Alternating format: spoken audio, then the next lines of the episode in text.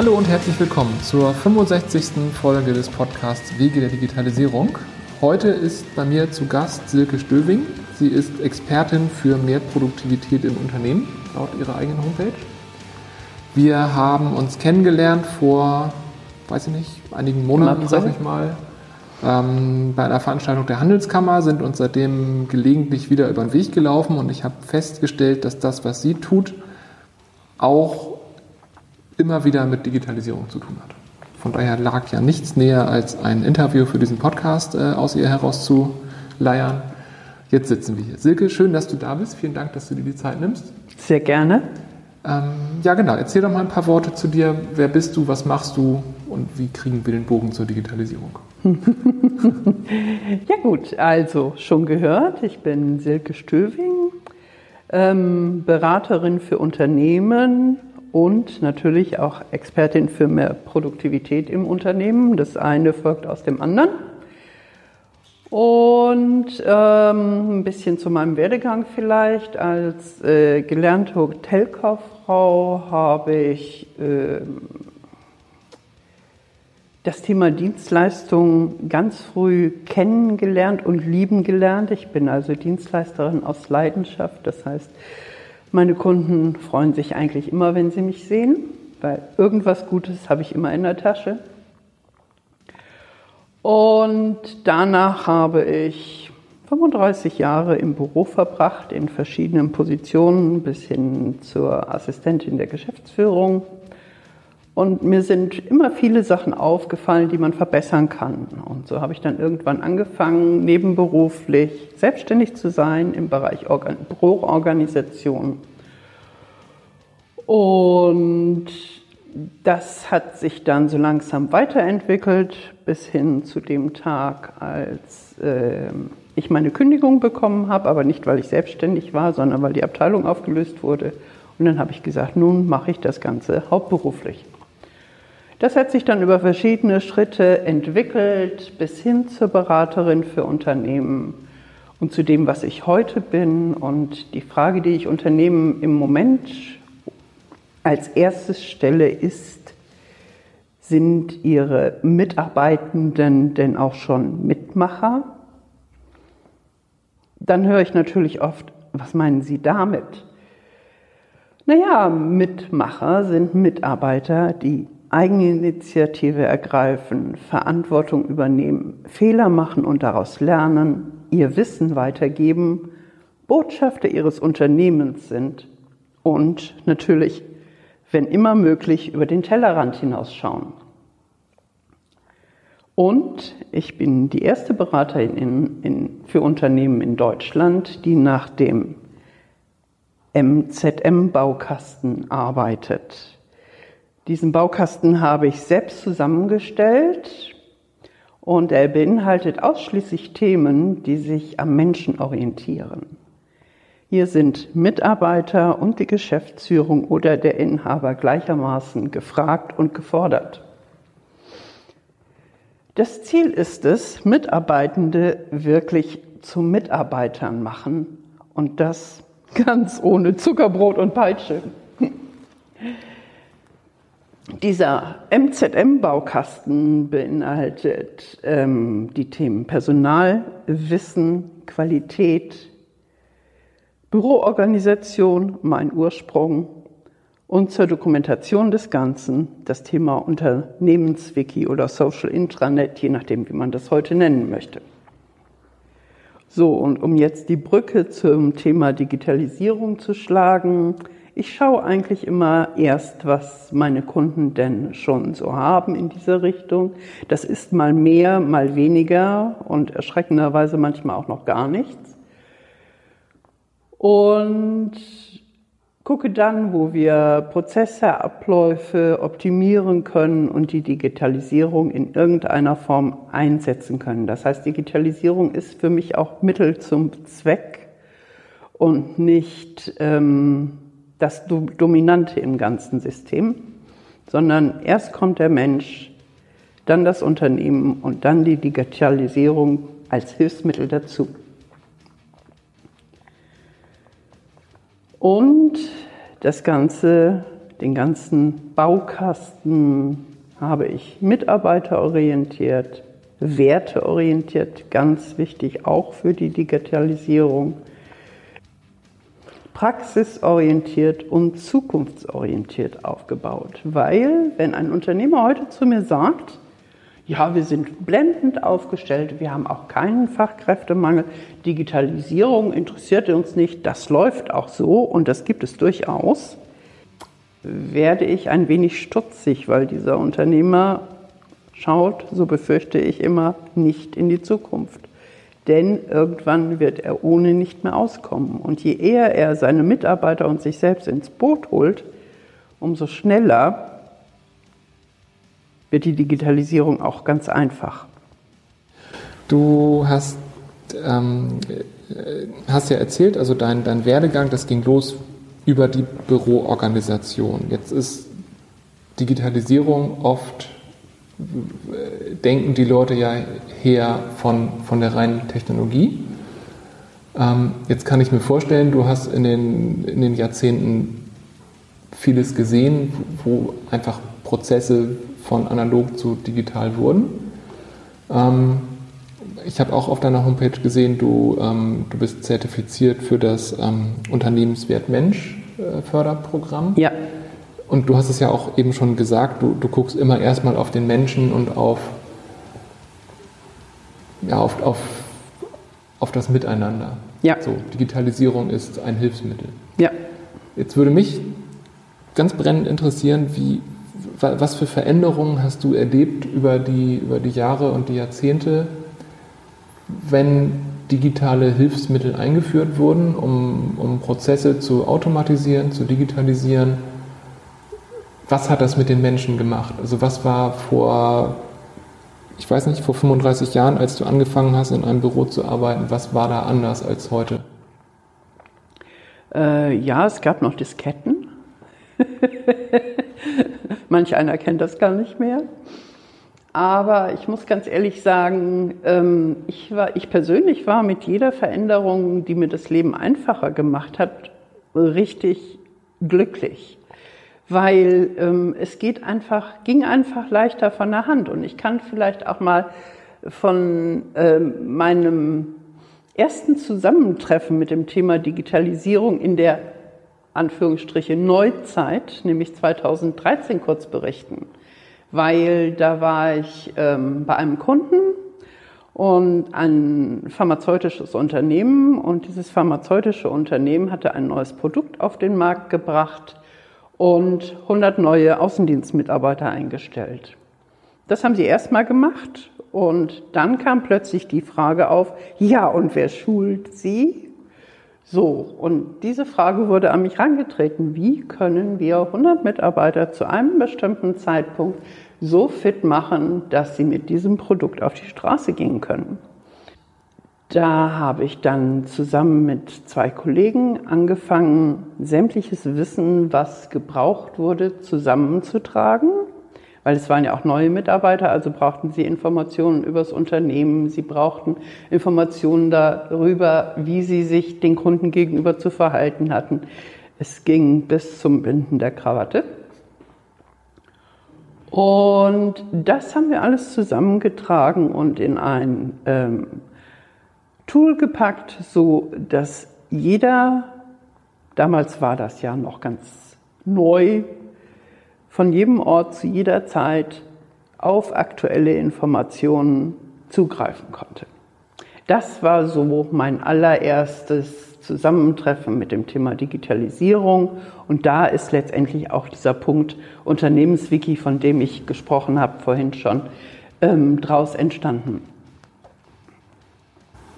Und also jetzt stelle ich mir das, also technisch habe ich eine Idee, was ich tun würde, um, um so ein Wiki aufzusetzen und die Informationen zusammenzukriegen. Gab es denn in diesem Unternehmen schon so eine Kultur, dass da 100 neue Leute reinkommen, dass die irgendwie ein digitales Werkzeug an die Hand kriegen und man dann hofft, dass die danach das Produkt gut verkaufen? Ähm, so etwas gab es noch nicht. Das war ganz neu. Die hatten zwar ein internes Tool, was aber auch nicht gepflegt war, also ziemlich auch veraltet war. Und damit haben wir eigentlich ganz neu wieder angefangen. Das heißt, im Prinzip war damit ja nicht nur ein neues Endprodukt und ein neues digitales Hilfsmittel verbunden, sondern auch ein Kulturwandel in dem Unternehmen als solches. Ja, das stimmt. Und es war anfangs auch sehr schwierig, weil ähm, sowas sollte ja dann auch immer äh, von der oberen, die obere Ebene war vollkommen einverstanden, war überhaupt kein Problem. Aber die Führungskräfte, da begannen schon die Probleme, das schafft ihr nie und wie soll das überhaupt funktionieren? Und die kommen mit tausend Fragen auf und zu und so weiter und so fort. Es war also echt ein großes Stück Überzeugungsarbeit, was wir damals leisten mussten. Und wie, wie habt ihr das gelöst? Also über die Führungskräfte oder über Einzelgespräche? Oder wie? Hintergrund der Frage ist, dieses Thema haben, denke ich, viele Leute, die hier zuhören, auch auf die eine oder andere Weise. Also jetzt 100 Leute auf Schlag einstellen und die geballt schulen, ist schon eine, eine harte Nummer, sag ja, ich mal. das war eine harte Nummer, aber total interessant. Das glaube ich, genau. Aber das, das, das Thema, ein neues Produkt, für das Leute geschult werden, also was, was auch immer eigentlich, ähm, die Einführung von digitalen Hilfsmitteln, welcher Art auch immer, bringt ja eigentlich immer einen Kulturwandel mit sich. Ja. Also sollte es zumindest. Also ja, anders. Also es bringt, bringt den immer mit. Manchmal nimmt man das wahr, manchmal auch nicht. Wie würdest du daran gehen, diesen Kulturwandel irgendwo zu begleiten und zu Ja, das ist zum Beispiel auch ein Teil der Bausteine, die ich in diesem Baukasten habe, nämlich das Thema Unternehmenskultur bzw. Werte, Ziele, Leitbild im Unternehmen. Und äh, das mache ich in aller Regel so, dass äh, ich mit den Teams spreche und ähm, das Thema Werte überhaupt erstmal zur Diskussion stelle, weil vielfach Werte werden natürlich gelebt, aber es ist niemandem so richtig bewusst, dass sie gelebt werden. Dann ähm, frage ich anhand eines simplen Bogens ab, welche Werte denn welche Bedeutung für den einzelnen Mitarbeiter haben. Das ist natürlich ganz anonym. Und aus den Ergebnissen stelle ich dann so zumindest schon mal die groben Werte des Unternehmens zusammen. Und das mache ich natürlich mit Führungskräften, Geschäftsführung ebenfalls. Und dann ergibt sich schon ein ganz gutes Bild in aller Regel, weil da sind dann so vier oder fünf Werte, die äh, einfach herausragen, wo jeder sagt, ja, da stehe ich hinter. Wichtig ist natürlich vorher auch diese Werte zu definieren, weil äh, unter Vertrauen kann man ganz viel verstehen und unter Zuverlässigkeit und Pünktlichkeit auch. Das sind jetzt nun mal so ganz allgemeine Werte, es gibt auch noch ein bisschen was Spezielleres. Und ähm, das ist der eine Part. Der nächste Part sind dann verschiedene Aspekte, äh, zum Beispiel, ähm, wie wollen wir unsere Kunden behandeln, wie wollen wir als Mitarbeiter geführt werden, wie wollen wir führen aus Sicht der Führungskräfte. Und ähm, unter Berücksichtigung dieser Werte machen sich die Mitarbeiter und Führungskräfte getrennt oder zusammen, wie es gerade gewünscht wird, Gedanken und schreiben das auf. So, und das, was dann aufgeschrieben ist, daraus formulieren wir dann, und das ist manchmal ganz, ganz einfach, Leitsätze. Und ich merke immer wieder, wenn diese Leitsätze fertig sind und ähm, wenn die an der Wand stehen oder auf dem Flipchart oder wo auch immer, dann durchfließt eine ganz tolle Energie den Raum. Das ist so richtig so, als wenn die Sonne aufgeht, so über Meer. So kann man das echt beschreiben. Und äh, das macht mich persönlich immer total happy. Und aber auch die Mitarbeiter, denn die haben jetzt, wissen jetzt endlich mal, warum sie überhaupt da sind, wofür sie arbeiten, warum es das Unternehmen gibt, all diese Fragen, die gestellt werden sollten, bevor man überhaupt richtig in die Digitalisierung einsteigt. Weil dann ist das Thema Veränderung auch viel leichter zu handeln. Also dieses Vorgehen, die, die Werte aus der Belegschaft, sage ich mal, zu ermitteln, also macht total Sinn nach allem, was ich so weiß und kenne und was wir auch selbst hier bei uns tun. Ähm, gleichzeitig stelle ich mir vor, ich als Chef habe vielleicht eigentlich nur vor, ein neues Effizienzsteigerungs-Digitalwerkzeug einzuführen. Dann komme ich auf einmal drauf, das funktioniert nicht ohne Kulturwandel und jetzt muss ich meine Leute fragen, was für Werte haben wir hier eigentlich? Und dann kommt da irgendwas raus, was mir vielleicht gar nicht gefällt. Vielleicht habe ich immer gedacht, mein Unternehmen hat folgende drei Werte, weil ich das mal so aufgeschrieben habe. Und jetzt frage ich meine Mitarbeiter und da kommt was ganz anderes raus. Kommt das vor? Oder? Also ähm, bisher ist es noch nicht vorgekommen. Also es hat sich immer irgendwo im Rahmen gehalten, so dass man äh, sich auch darauf einigen konnte und dass es sehr ähm, in Übereinstimmung Geschäftsleitung und Mitarbeiter ähm, war. Aber natürlich kann das passieren. Aber ähm, ich glaube, dann macht sich das auch vorher schon bemerkbar, indem sie eine hohe Fluktuation haben, indem Mitarbeiter oft krank sind, indem Mitarbeiter aus Sicht des Chefs nicht das tun, was sie eigentlich tun sollten. Da sind dann viele andere Faktoren vorher schon, die darauf hindeuten, irgendwas stimmt da nicht. Hm. Und dann kann man sowas im Prinzip als Fingerzeichen nehmen, hey, guck mal, eure Werte passen auch nicht übereinander. Da, der hat das, der legt darauf Wert, das kann gar nicht zusammenpassen. Und dann muss man sich natürlich überlegen, was man tut. Hm. Sollte dann hoffentlich nicht drauf kommen, die Einführung eines digitalen Tools löst unsere Probleme. Nein, nein, nein. okay, gut, aber ähm,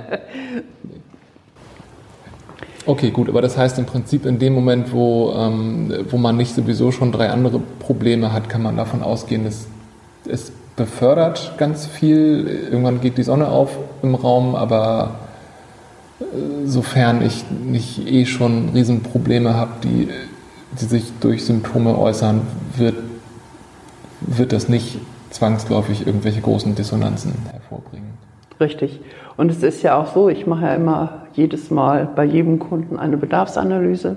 Das heißt, ich habe zumindest zwei Fragebögen, die ich mit dem Kunden auch sehr intensiv durchgehe, wo auch Fragen in diese Richtung gestellt werden, sodass man schon mal weiß, mh, hm, ob wir das jetzt sofort machen, ist eine große Frage. Vielleicht sollten wir erst mit was anderem anfangen. Dann ist es schon mal ein bisschen ähm, leichter, sich auf die Werte zu konzentrieren.